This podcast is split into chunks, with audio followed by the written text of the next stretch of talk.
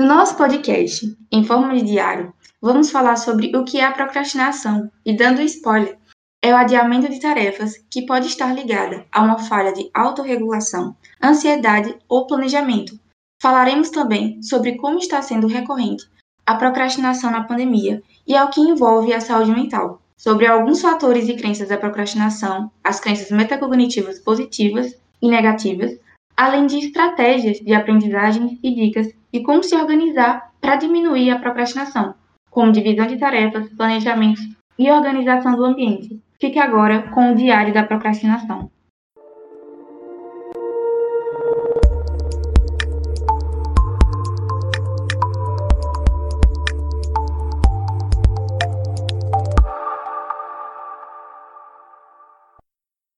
Olá pessoal, meu nome é Elbert e estou aqui com minhas colegas. É, somos estudantes de psicologia da Univasf e esse é o nosso podcast Diário da Procrastinação, mais uma produção da disciplina de Processo Psicológico 2 e sejam bem-vindos ao episódio desta segunda-feira. É, hoje vamos começar falando o que é procrastinação. Você é do tipo de pessoa que não faz as coisas na hora e deixa tudo para depois? Costuma adiar ações e as tomadas de decisão, você se organiza mal e acumula o que tem para fazer, se você está assim no momento, podemos dizer que você vem se comportando como um procrastinador. E ninguém melhor do que ela, Yara, para falar um pouco sobre esse assunto. Oi, gente, aqui é a Yara falando. Então, o que é procrastinar, não é mesmo? É, procrastinar é o adiamento de tarefas, é a gente demorar para iniciar uma atividade ou continuar aquilo que a gente iniciou. Mas você sabe o que, como se adia essas atividades, Albert?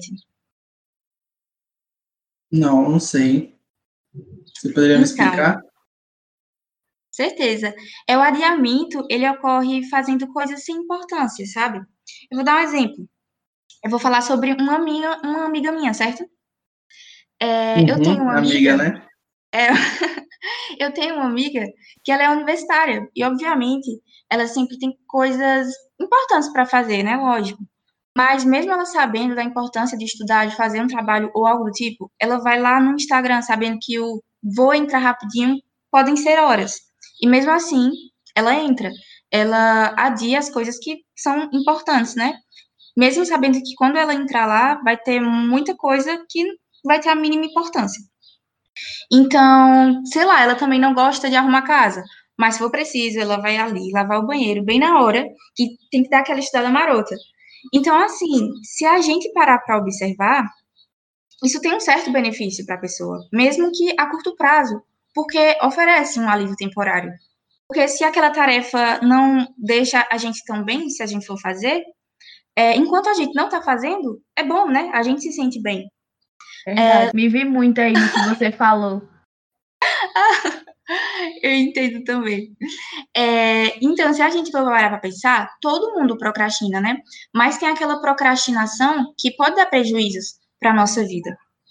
Então, assim, é um adiamento de atividade e a pessoa tem consciência desse adiamento. É, duas coisas que a gente pode apontar, que podem estar relacionadas é, à tendência né, de procrastinar, são a desmotivação, né? E a ansiedade. Enquanto a desmotivação se relaciona com a questão de falta de iniciativa, de interesse, um cansaço, porque, tipo, quando a gente tá.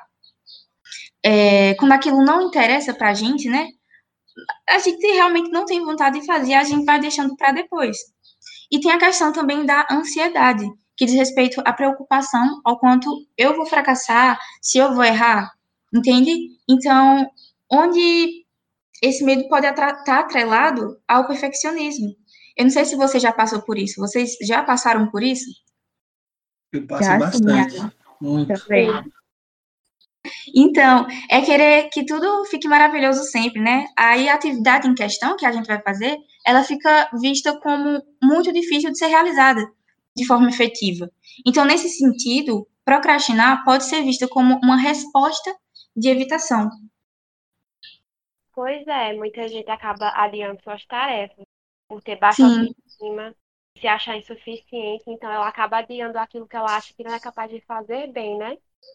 E às, vezes exatamente. são a- e às vezes são até tarefas simples, né? Que pode ser resolvida em 20, meia hora. Isso mesmo. Tipo, Exato. as coisas da faculdade que a gente pode resolver em minutos, a gente formando uma bola de neve, né? Porque se a gente deixa para fazer de última hora, talvez a gente não consiga realmente fazer tão bem quanto se pode. E isso inclui a questão da ansiedade, porque, como já sabemos, procrastinadores eles deixam tudo para depois. Então, estudantes dessa vibe sempre tem um monte de coisa acumulada no final do semestre. Aí acaba Verdade, de entregar toda a demanda.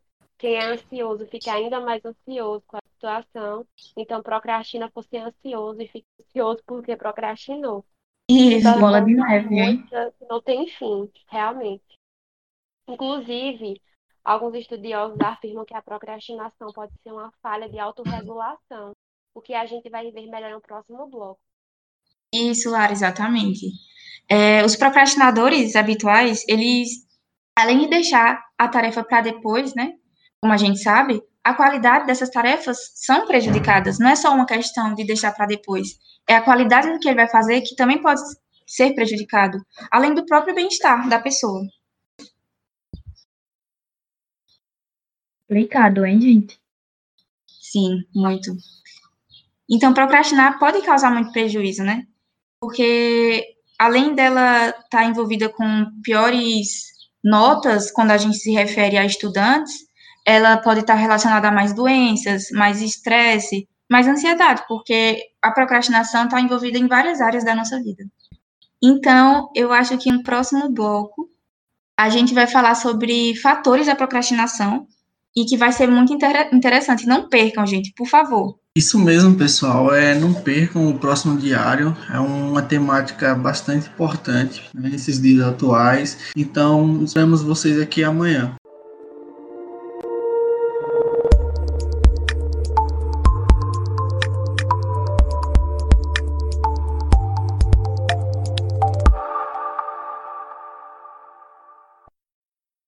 Olá, pessoal. Estamos aqui para mais um bloco dessa semana do Diário da Procrastinação. E hoje nós vamos falar sobre os fatores envolvidos na procrastinação. Então, eu convido aqui Melina para poder explicar para vocês um pouquinho mais sobre esse tema. Oi, gente. Preciso perguntar uma coisa para vocês. A procrastinação é um problema que tem atrapalhado a sua vida?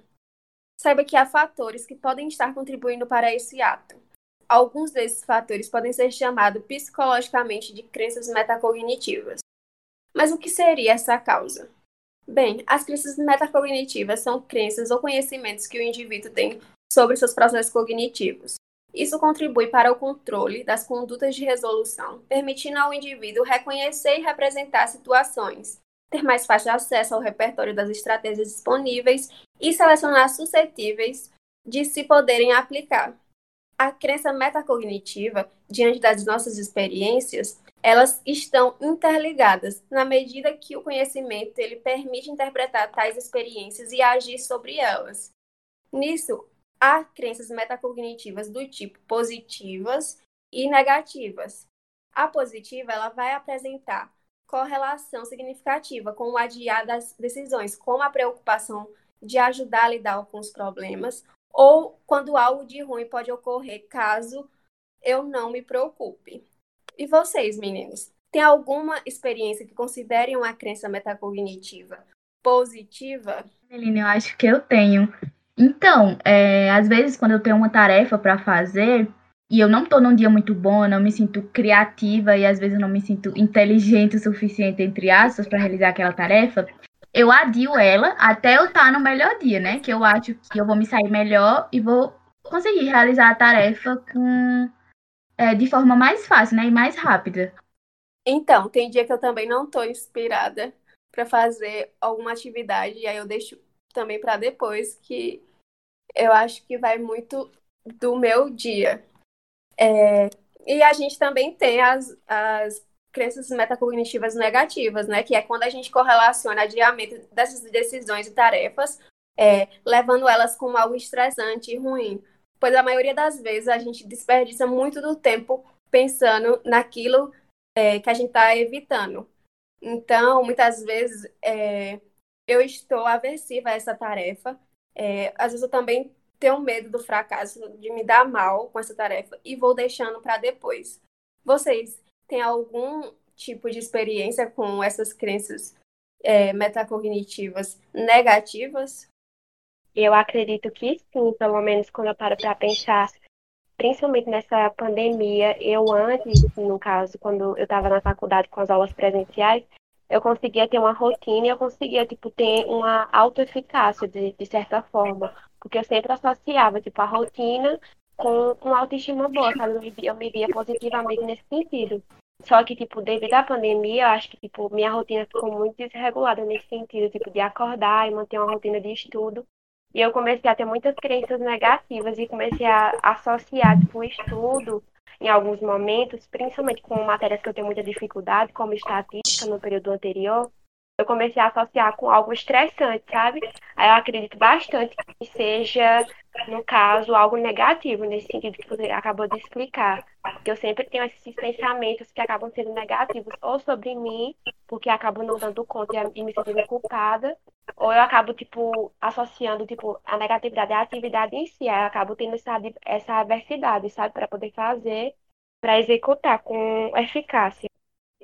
Sim, às vezes também por conta de medos irracionais ou até mesmo autocríticas, é, isso acaba é, fazendo com que eu procrastine mais e vai de vou deixando para fazer as coisas só quando está perto já do prazo é, terminar. E isso vira uma loucura e às vezes muitas vezes sai mal feito. Verdade, Belina, uma pergunta para ver se eu entendi certo. Então, quer dizer que as crenças positivas também podem estar relacionadas com aquela questão da gente achar que funciona bem sob pressão, não é? Exato. Muitas vezes o indivíduo ele só funciona sob pressão. Por exemplo, é, com uma data prevista da tarefa. Ou alguém é, pressionando ele é, para fazer essa atividade. Pois depende desse sujeito. Então ele acaba é, acaba funcionando até melhor. Na crença dele, né? Na crença dele, tipo, ele funciona melhor com essa pressão. Exato. Entendi, obrigada. Eu me identifico bastante porque a impressão que eu tenho é de que é, muitas tarefas, quando eu realizo de última hora, eu tenho mais produtividade. É essa crença que eu tenho sobre mim. Só que é uma coisa que precisa tomar cuidado, né? Porque já chegou casos que por pouco deu errado. Então, Sim, na próxima pode, pode acabar dando errado, né? Então, é, como você mesmo falou, é uma crença, assim, não quer dizer que é certo, é uma crença que você, você acha que, que é bom, mas pode, pode não, existem maneiras que vai trazer uma melhor produtividade para você que não seja justamente nesse trabalhando sob pressão. Sim, que nem o, tempora, o temporizador do, das plataformas, né? É, da faculdade, onde a atividade está para tal horário, meia-noite, e 11 horas da noite eu estou lá fazendo. Eita. E eu acho que ficou pior, né, com a gente nesse ensino remoto. Complicado, é viu? Bem, bem regulado. Isso porque, querendo ou não, dá uma impressão de estar mais fácil e a gente acaba, acho que, reforçando essa crença de, ah, tá fácil, então eu já consigo produzir bem de última hora. Então, como tá mais fácil que antes, não tem problema de adiar mais um pouco. Pelo, menos, pelo menos essa é a ideia que eu tenho algumas vezes em relação a algumas atividades. Aí acabo que adiando para lá. E aí que a gente se quebra. Exatamente. É, pois bem, pessoal, hoje terminamos o bloco. Né? Amanhã teremos mais um bloco. Aguardo vocês lá. Então, tchau, tchau. Estou ansioso para que vocês deem continuidade aqui no nosso podcast.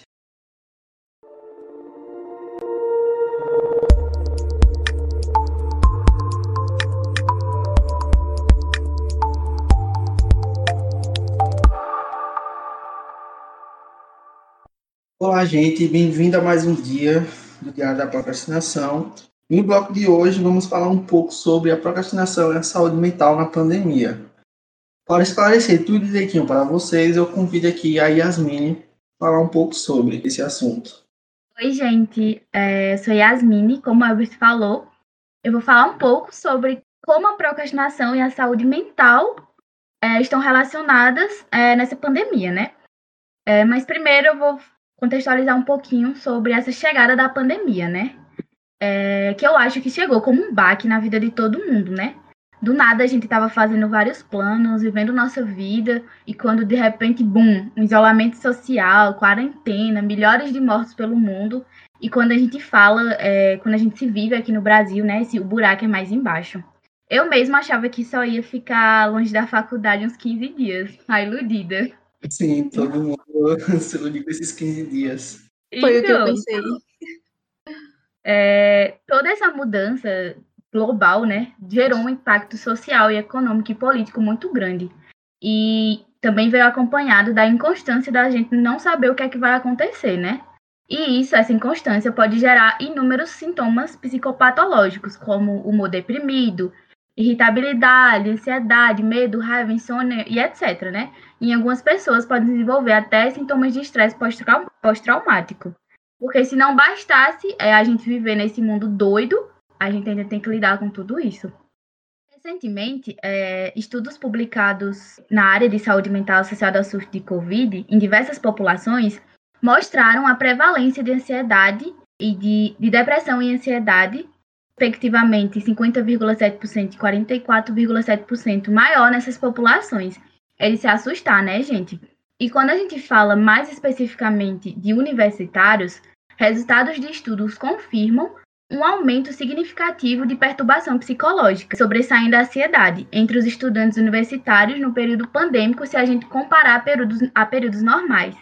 E quando a gente leva em consideração é, a transição de modelos de aprendizagem, no nosso caso, e no caso acho que do mundo todo, do presencial para remoto, é, essa transição desencadeou o comportamento maior de procrastinação acadêmica, que tem grande relação com, com esses fatores de ansiedade, né? Como já foi dito em blocos anteriores. Como a aprendizagem online ela oferece um ambiente mais flexível e geralmente o ambiente de estudo é, dos estudantes é o quarto, isso aumenta a tendência de procrastinação acadêmica se a gente comparar é, com a aprendizagem face a face. E aí, galera, como vocês se sentiram quando a gente mudou é, desse, teve essa transição do presencial para o remoto? Vocês sentiram esses efeitos, esse impacto? Sim, sim. Inclusive eu vou falar um pouquinho mais à frente, mas eu senti bastante sim é, esse impacto. Eu percebi que estou procrastinando muito, muito mesmo. Né? Seja por conta do ambiente, entre outros fatores, foi bastante impactante mesmo. Não só pela situação, né, vivência, nunca experienciamos essa questão de pandemia, isso e aquilo, mas de uma certa forma, acho que estagnou. A sensação, que, a sensação que dá na gente, pelo menos em mim, acredito em vocês também, é a sensação de estar estagnado, de ter parado hum, tudo. Mas foi realmente. Uhum, é, mas foi exatamente o que aconteceu. E isso tem influenciado, infelizmente, muito, muito mesmo. E às vezes, quando eu paro para pensar que, tipo, milhares de, de mortos aqui no Brasil, o, os casos aumentando, eu fico pensando, pô, por que, que eu vou estudar se o mundo tá acabando? Eu fico com esse pensamento e me trava. Isso de procrastinar fica maior ainda. É, Lara... Sim, continue, Lara, por favor. O Albert falou, eu também percebo que, tipo, eu senti um baque do nada, assim, sabe? Tipo, depois que a pandemia acabou, principalmente com relação a, tipo, desânimo, sabe? Tipo, ansiedade. Porque no uhum. começo da pandemia, quando a gente ainda estava, tipo, tentando se adaptar, né? Quando a gente achava que seriam só duas semanas. E, tipo, uhum. praticamente, né? Tipo, mais de um ano a gente tá em casa e tipo, tendo que lidar com informações ruins. E tentando processar ainda muita coisa e dando conta, tipo, do home office, tipo, das atividades, enfim. Pra mim foi uhum. um baque muito grande. Eu percebo que, tipo, pra muita gente, sabe? E tem gente que, tipo, não conseguiu, tipo, por exemplo, conciliar e acabou trancando faculdade, ou às vezes deu prioridade a algumas outras coisas, como, tipo, atividades domésticas ou ao cuidado com os filhos. Preferiu, tipo, trancar, sabe? E aí eu percebo que eu optei por, assim como muitas pessoas optaram por dar continuidade à, à faculdade, no caso é a AD, só que, tipo, não é a mesma coisa e a procrastinação é uma coisa muito recorrente. Tipo, às Verdade. vezes a gente tipo, tem dias que a gente acorda super animado, né, gente? Uhum. Tipo, a gente tem ânimo para fazer várias coisas, tem ânimo para assistir aula, a gente participa das aulas e consegue interagir, mas tem dias que a gente acorda, tipo, sem ânimo praticamente, e a gente faz as coisas porque tem que fazer mesmo. E foi assim Uau. mesmo, que tá sendo Sim, processo. eu compartilho é, desse seu sentimento, porque há aulas e aulas, né? Tem aula que, que a gente gosta mais do que outras. E eu percebi que tinha aula que eu gostava mais e que no remoto, mesmo eu gostando mais, às vezes eu me, me desconcentro mais fácil. Eu sinto sono numa aula que eu nunca sentiria sono, sabe? Tá tudo bem diferente. São vários, são vários fatores, né? Principalmente porque a gente tá em casa, é, tem que cuidar de serviço doméstico, tem que se ligar em barulho, tem a distração Isso. de você tá no seu próprio quarto, né? Que é um ambiente que você descansa, então é bem complicado. Uhum. É, então, mesmo. gente, no geral, é, estudos mostram né, que cerca de 50% dos universitários eles procrastinam de modo problemático, o que pode gerar um desconforto psicológico e prejuízos acadêmicos, né? Como foi citado também anteriormente, é, o motivo dessa negligência pode ser o medo de falhar, a ansiedade que a gente já citou, que também está muito presente, perfeccionismo, a baixa autoestima e diversas outras coisas. Agora, vocês imaginem todos esses fatores associa- associados a uma pandemia mundial, onde a gente pensa que o mundo está acabando. Os prejuízos, ele- eles são ainda mais visíveis e, a e procrastinar fica ainda mais fácil, entre aspas, né? E principalmente quando a gente associa isso à nossa saúde mental. Porque tudo tem que estar em um certo equilíbrio. Quando a gente desequilibra em um lado, desequilibra no outro, né? Lembrando também, gente, que é muito importante a gente compre- compreender que os procrastinadores eles podem ter dificuldade de procurar um apoio devido ao grande estigma social e à crença de que não tem força de vontade para superar essas dificuldades. E a gente também tem que levar em consideração eh, esse contexto de pandemia global. E por, por conta desse estigma, né, na pandemia, principalmente no EAD, é, as pessoas sentem mais medo ainda de, de procurar ajuda, porque a pessoa pode olhar para você e dizer: ah, mas você não só está em casa, você não está no seu quarto, que problema que você tem em estudar? E não é, não é assim, né? A gente sabe que não é assim, não é fácil assim. E essa pressão psicológica, né, é imensa. Mas calma, viu? A gente sabe como ajudar vocês. Vocês vão entender um pouquinho eh, de estratégias que você pode usar para melhorar esses prejuízos. Próximos blocos, gente. Pequeno spoiler para vocês. Pois bem, gente, muito obrigado por assistir mais um bloco aqui, né, no nosso diário. E eh, aguardo vocês nos blocos que estão por vir nos próximos dias.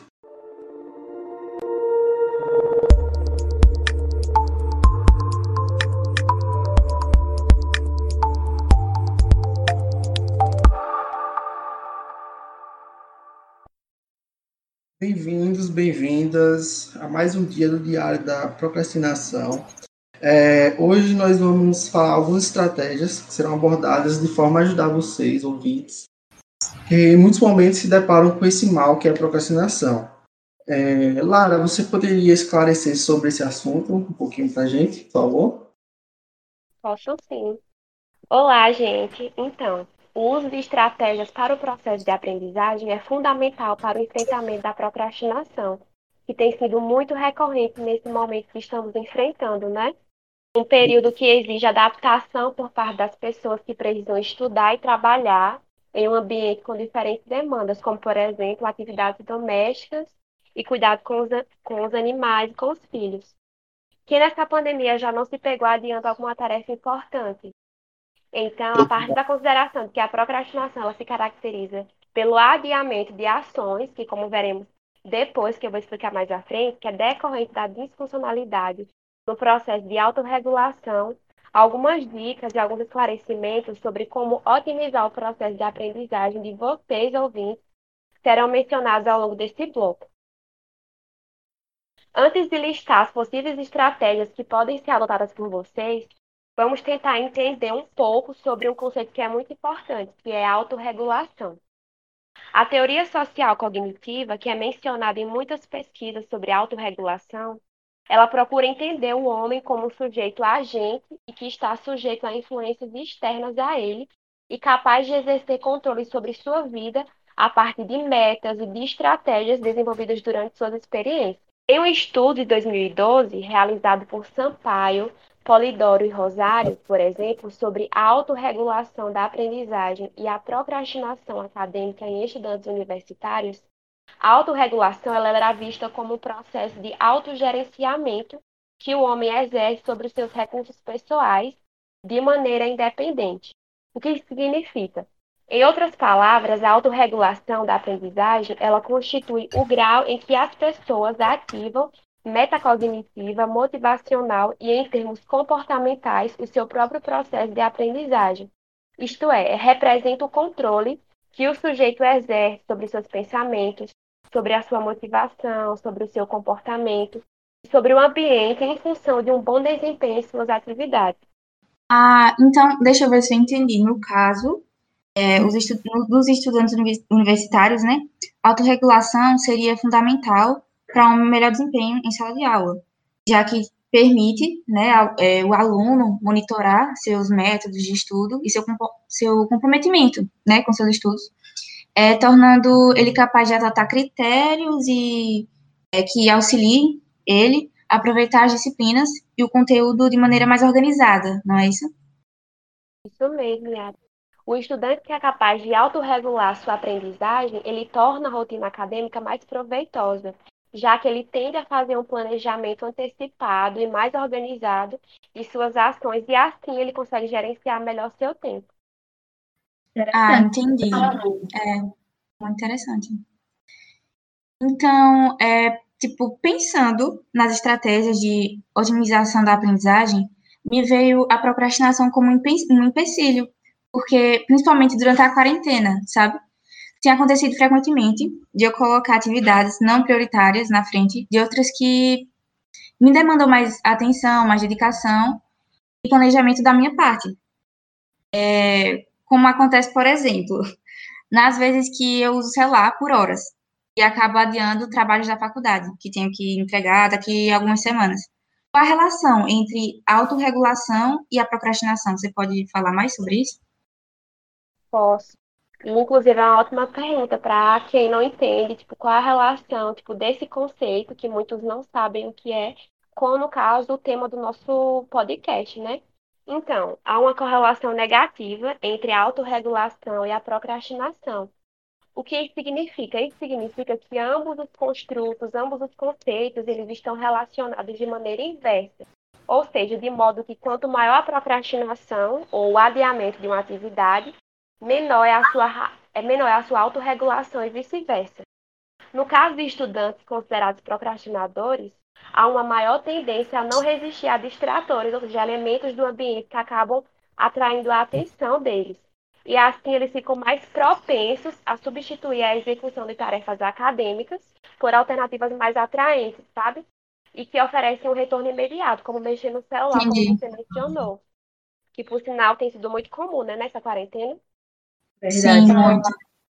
Então, um universitário no começo da graduação, por exemplo, que tem muita dificuldade em adotar estratégias de planejamento de estudo diário, ele tende a passar mais tempo desocupado ou em tarefas pouco significativas, o que em muitos casos acaba sendo prejudicial ao desempenho acadêmico dele e acaba colocando ele em situações de maior estresse e ansiedade, como já foi mencionado por Yasmin em um dos blocos.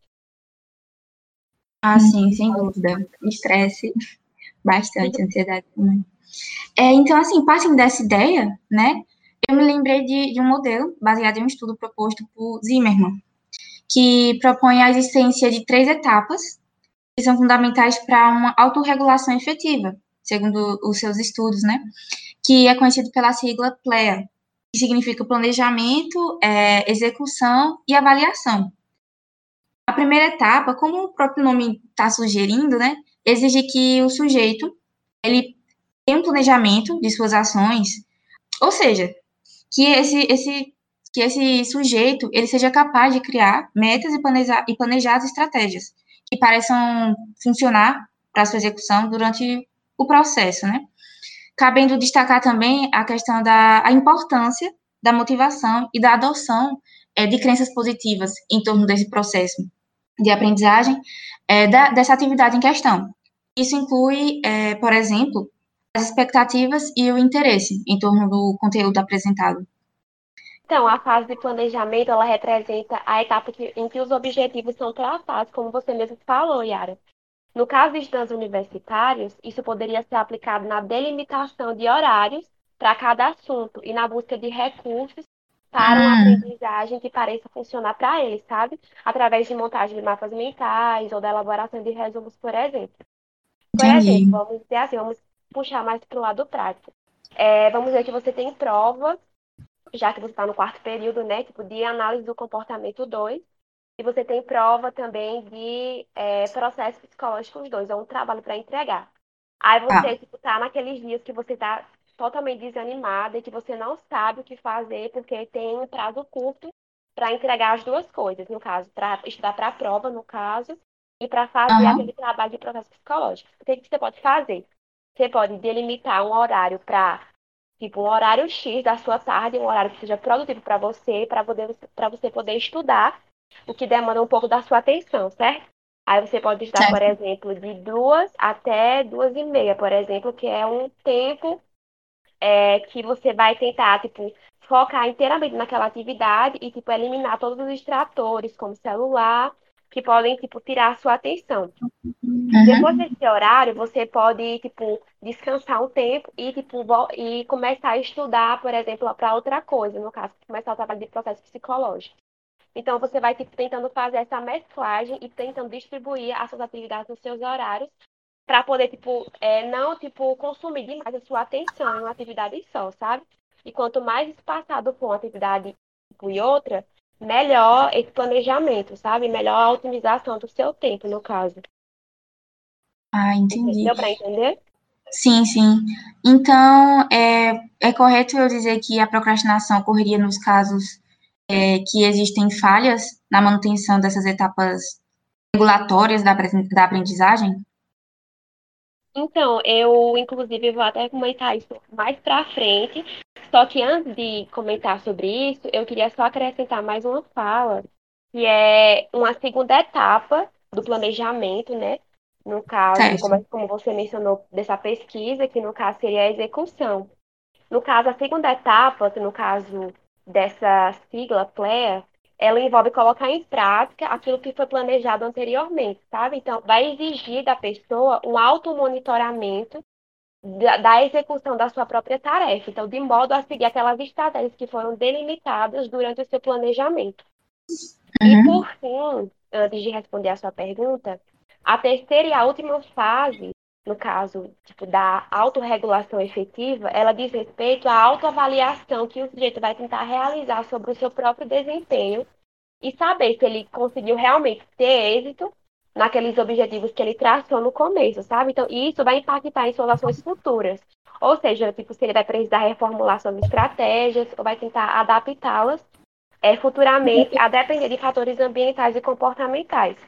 Tentando simplificar isso, significa o seguinte, tipo, a terceira fase dessa, desse planejamento é, da autorregulação efetiva diz respeito, tipo, à forma que o, que o estudante vai tentar avaliar o seu próprio processo de engajamento nos estudos. Por exemplo, ah, eu falhei durante o meu planejamento. Por exemplo, eu não consegui colocar horários, eu não consegui cumprir aquilo que eu planejei, por exemplo. Então, ele vai tentar avaliar aquilo que ele executou para tentar no futuro é, buscar adaptar, sabe, a novas estratégias, ou colocar em outros horários que sejam melhores para ele, ou colocar para outro dia, em um dia que ele está mais produtivo. Então, é mais ou menos isso.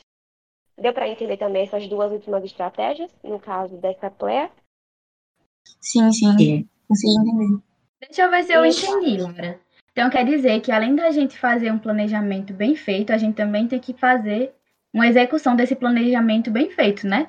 E além disso, a gente tem que avaliar se nossas estratégias foram é, ok, se essas estratégias nos ajudaram.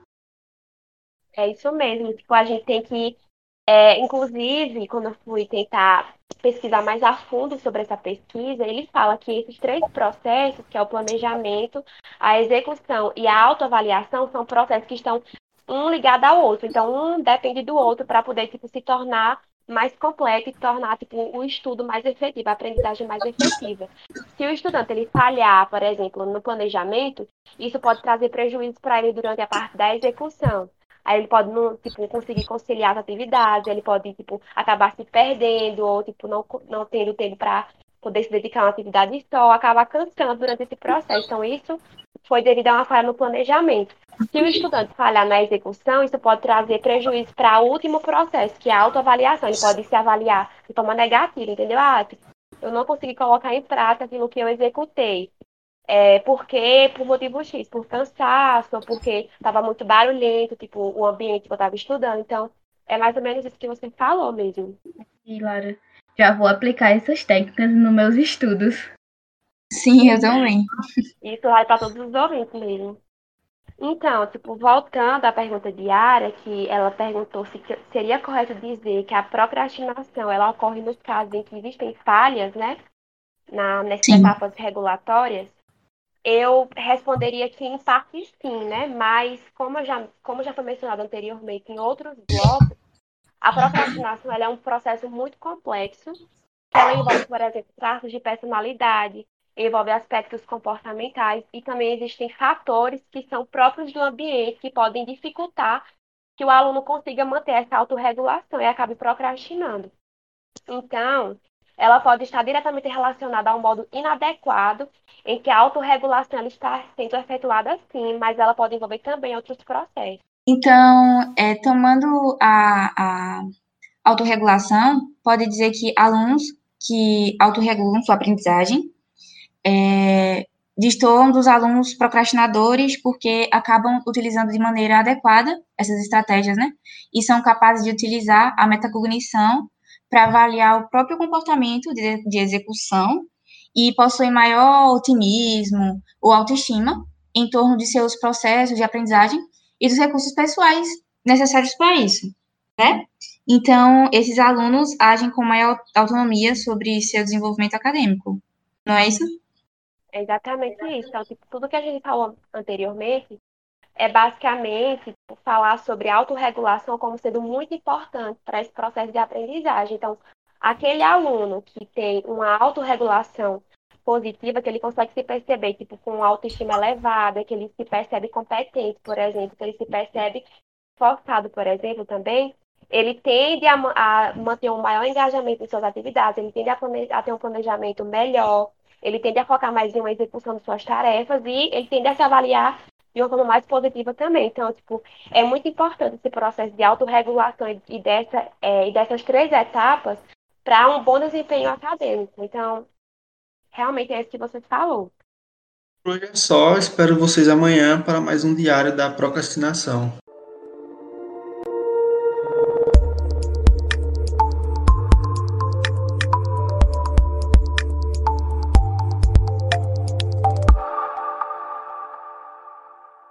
Gente.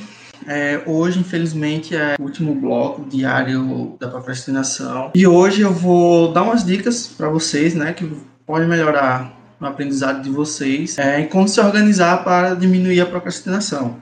A, a primeira dica que eu venho trazer é a observação. Quando, como e por que você procrastina. Quais situações isso acontece?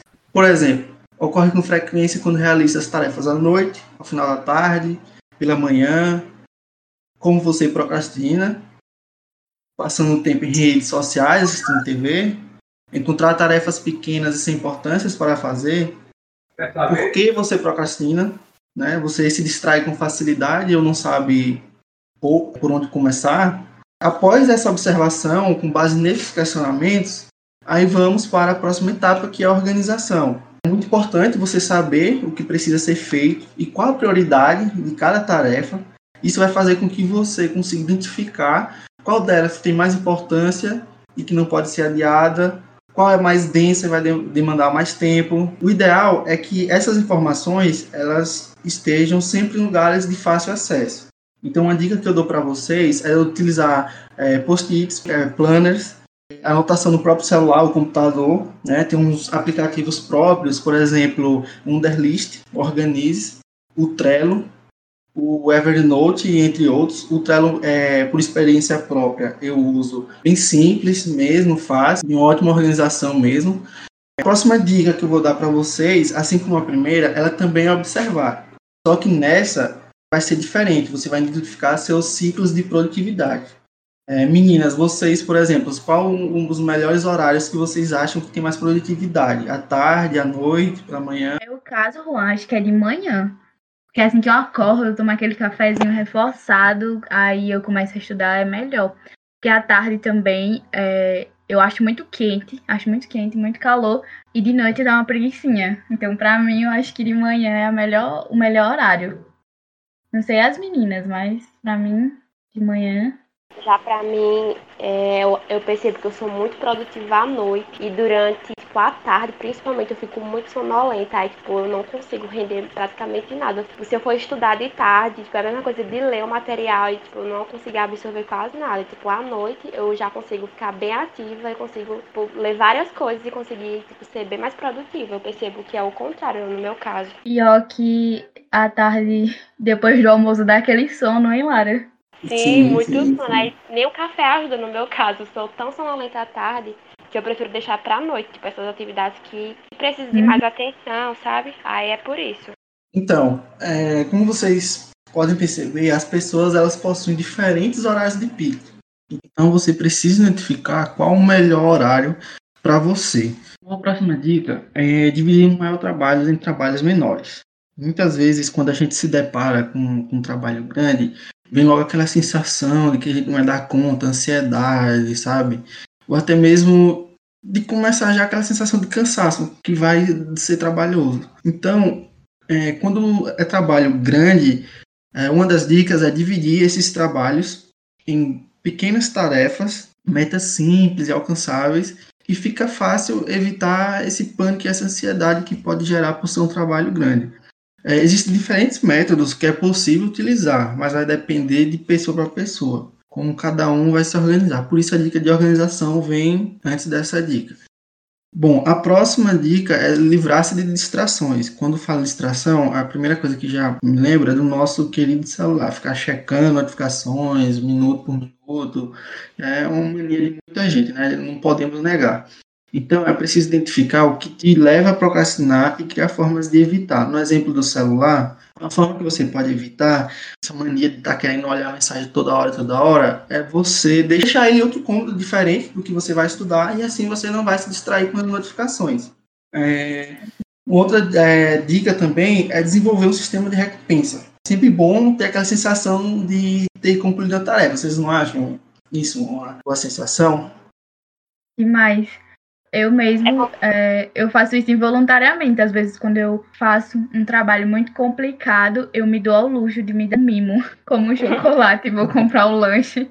É como se fosse um reforço, né? Tipo, ah, eu vou me permitir. Tipo, se eu conseguir estudar hoje para uma coisa que eu não gosto, tipo, estatística, quando eu, eu tentava tirar o tempo para estudar, tipo, se eu conseguir estudar, então eu vou me permitir sair para tomar um açaí, por exemplo. Então era uma coisa jeito. que tipo, me reforçava sempre fazer isso, sempre continuava aquele comportamento. Isso, e é então, boa a sensação. É muito uhum. boa a sensação de quando você, tipo, faz aquela coisa, vamos dizer assim, mais difícil, mais chata, e você termina e você vai fazer uma coisa que você gosta depois. é muito massa.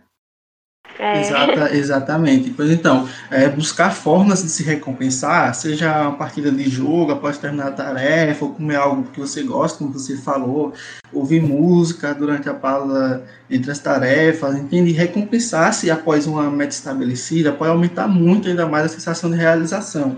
E isso é uma forma legal de, de evitar procrastinação. Eu, por exemplo, gosto de jogar após terminar minhas tarefas. Me sinto muito melhor ao saber que terminei e agora eu posso jogar. Outra dica também importante é estabelecer prazos. Estabelecer prazos vai ajudar bastante a reduzir a probabilidade de procrastinar. Uma vez que, para definir, você precisa se planejar com antecedência, além também que vai passar uma sensação de compromisso. Então, estabeleça prazos concretos. Exemplo, segunda-feira, 14 horas, gravar o podcast. Terça-feira, 14 horas, estudar PP2. É muito melhor do que você chegar e falar para você mesmo. Amanhã eu faço podcast, depois da manhã eu estudo PP2. Não, é não Verdade, você vai chegar no dia, você vai chegar no dia sem um horário pré-definido, você, ah, mais tarde fácil, amanhã fácil, então estabeleça prazos concretos. Não é... sei se é só comigo, mas, por exemplo, uhum. quando eu escrevo essas metas que eu tenho, como o Elbert é, falou, os horários para estudar cada matéria, quando eu escrevo mesmo, eu me sinto mais motivada a cumprir elas do que só dizer que eu vou fazer, como você mesmo citou. Uhum. É uma estratégia muito legal. É, lembrar também de estabelecer prazos com tempo suficiente para aquela atividade. Prazos que, por exemplo, você se dá prazos que não vai dar tempo suficiente pra, para aquela determinada tarefa, pode acabar causando estresse em você. Então, é, de certa forma, um tiro saiu pela culatra. Então, lembre-se bem, estabelecer prazos com tempo suficiente para aquela atividade. Não é só chegar e estabelecer de, de forma aleatória. É, estabeleça prazos de forma significativa também, anote-os utilize métodos adicionais como os apps citados anteriormente. Enfim, e uma das mais importantes dicas, e acredito eu, uma das que as pessoas não sabem, é mudar o ambiente. Como foi dito pelas meninas lá em cima, o ambiente pode influenciar na procrastinação.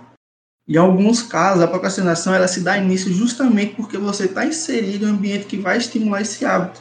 Por exemplo, um local com muito barulho, sala com mesa bagunçada, quarta quarto com mesa de estudo bagunçada, até mesmo a cama bagunçada.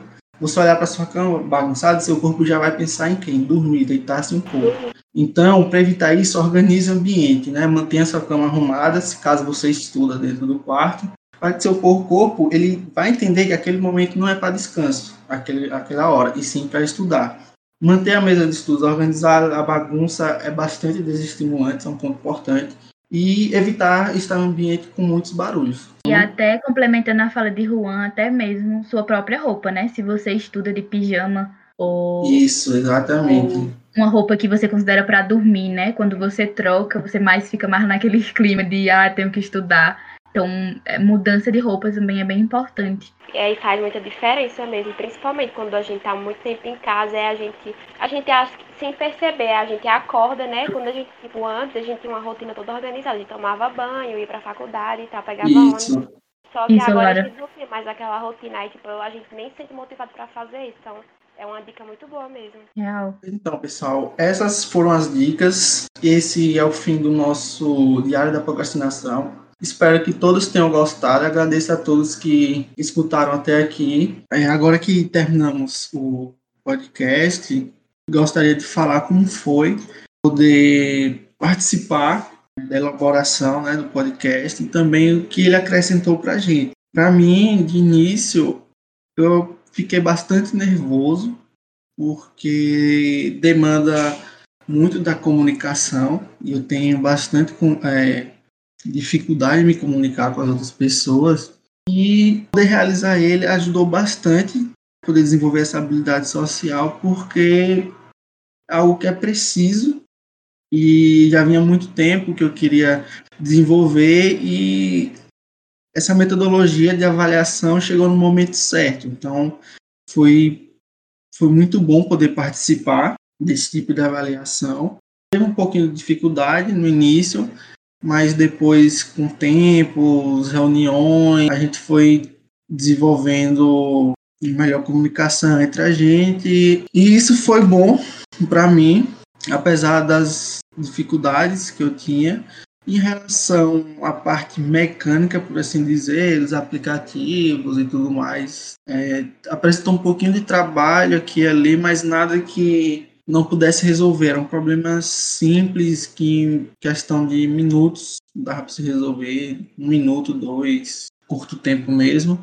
E acrescentou de forma significativa, porque era um assunto que eu sabia por cima e quando eu fui estudando e fui conhecendo um pouco mais sobre as dicas de como evitar a procrastinação, eu percebi que eu já efetuava um pouco dessas dicas antes mesmo de saber sobre elas, como também tinha umas que eu não fazia a mínima ideia, como citei a questão do ambiente desorganizado.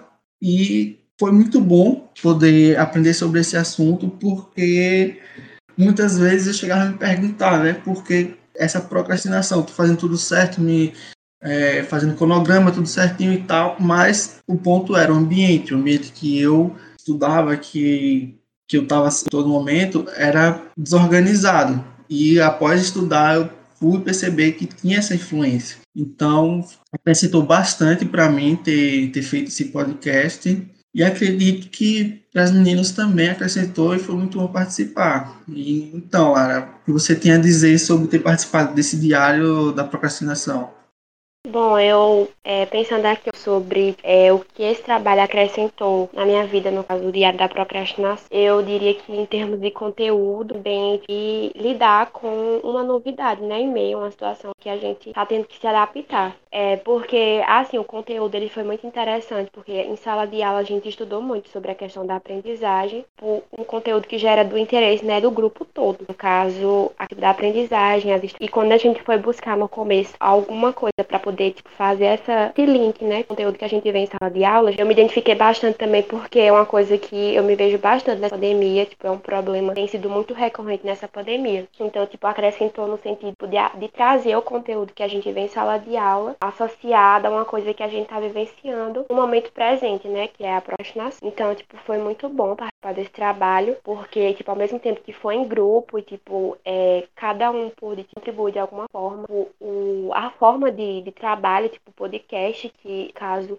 é um tipo de, de trabalho que eu não estava acostumada a fazer, né, que eu estava muito acostumada a seminário, tipo, só prova, aquela coisa mecânica. Então, tipo, o podcast, ele trouxe essa novidade pra gente, enriqueceu bastante no sentido, tipo, de me acrescentar, porque eu pude aprender coisas que eu não sabia, mas eu aprendi de forma divertida, né, porque uma coisa é você aprender, tipo, lendo. Outra coisa é você aprender, tipo, interagindo com seus amigos ali, tipo, usando um programa diferente, um programa novo que acostumado. Tipo, a partir disso que eu falei, eu já trago mais pra questão das dificuldades que eu senti na produção do trabalho. Eu senti dificuldade no começo, que era uma coisa que eu não sabia como fazer um podcast antes de, de ter contato com os materiais, com as instruções, né? É, e, tipo, essa foi a minha, minha maior dificuldade nessa produção. É, questão também, tipo, do, do tempo, tipo, de manter aquela conversa. Eu fiquei preocupada no começo por causa do que, que a gente tem que produzir. É, enfim, acho que a questão da novidade em si do podcast, tipo, da questão dos programas também, já que eu não, não tenho muito. É, eu não consigo lidar muito bem com programas como esse que a gente usou, mas que, tipo, apesar, tipo, de ser uma coisa que trouxe dificuldade, me acrescentou muito, porque eu pude lidar com uma coisa nova, sabe?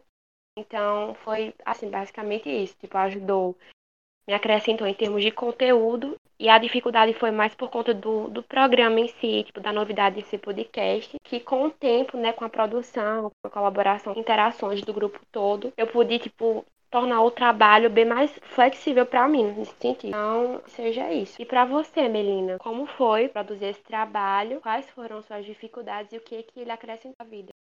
Então, eu nunca tinha feito podcast, Lara. E para mim foi uma maneira mais prática e divertida de aprender um conteúdo. Era a procrastinação era algo que eu sabia muito superficialmente. Então, eu vi essa forma de fazer podcast como uma maneira é, de se aprender muito, né? E também de acompanhar o conteúdo em qualquer hora, em qualquer lugar, é, no ponto de vista de, de acrescentar isso na vida das pessoas que vai escutar esse podcast. E também eu tive algumas dificuldades é, no sentido de manter a comunicação, a comunicação mais interativas enquanto, enquanto eu falava do conteúdo. É, Para além disso, mexer no programa fez com que é, eu levasse algumas horinhas para entendê-lo, entendê-lo e tal. Então, eu acho que acrescentou muito para mim, pelo menos eu conseguia absorver muitas coisas, inclusive estratégias para usar no dia a dia, para não procrastinar, e é isso. E para você, Yara, como foi é, fazer esse trabalho? Como foi sua experiência e suas dificuldades? Então, para mim, é, participar desse trabalho foi algo que acrescentou bastante, tanto em relação ao conteúdo, né, que, que foi muito interessante para mim, não, não tive, assim, dificuldade de entender o conteúdo em si, é, quanto poder é, saber sobre outras formas que a gente pode aprender e passar nosso aprendizado, que, que foi pelo podcast, né? Eu nunca tinha feito um podcast na vida e nunca tinha usado é, os programas, esses programas, né? Então eu tive dificuldade, dificuldade também, porque eu fico, fiquei meio perdida, ainda estou aprendendo, mas eu acho que isso prestou bastante para mim, tanto o conteúdo quanto poder fazer dessa forma, né? É, seria interessante que outras disciplinas também é, fizessem é, diversificassem a forma e avaliar, né, os alunos. E eu achei muito bom, porque além de ser divertido, foi leve e ao mesmo tempo trabalhoso, porque a gente tem a questão de, ah, não ficou bom, vamos repetir, é, a questão de editar, que, que não, não é fácil, né? Então eu acho que, que foi isso.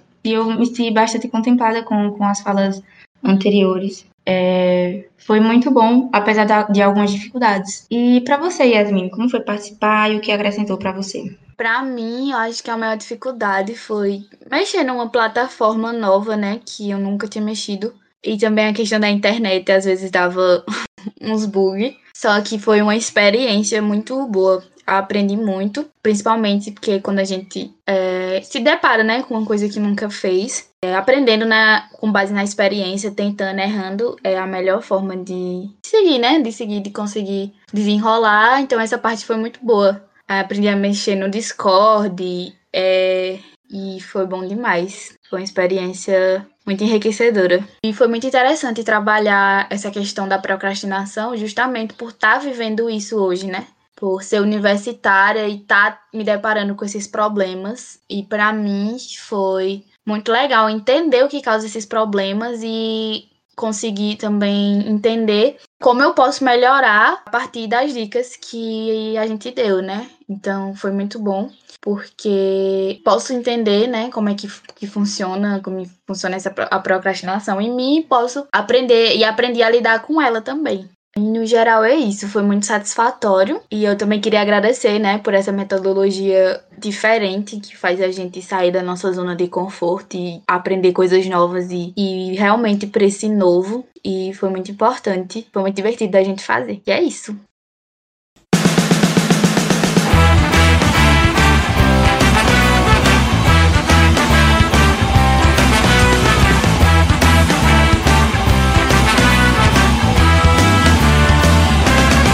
Posso fazer depois.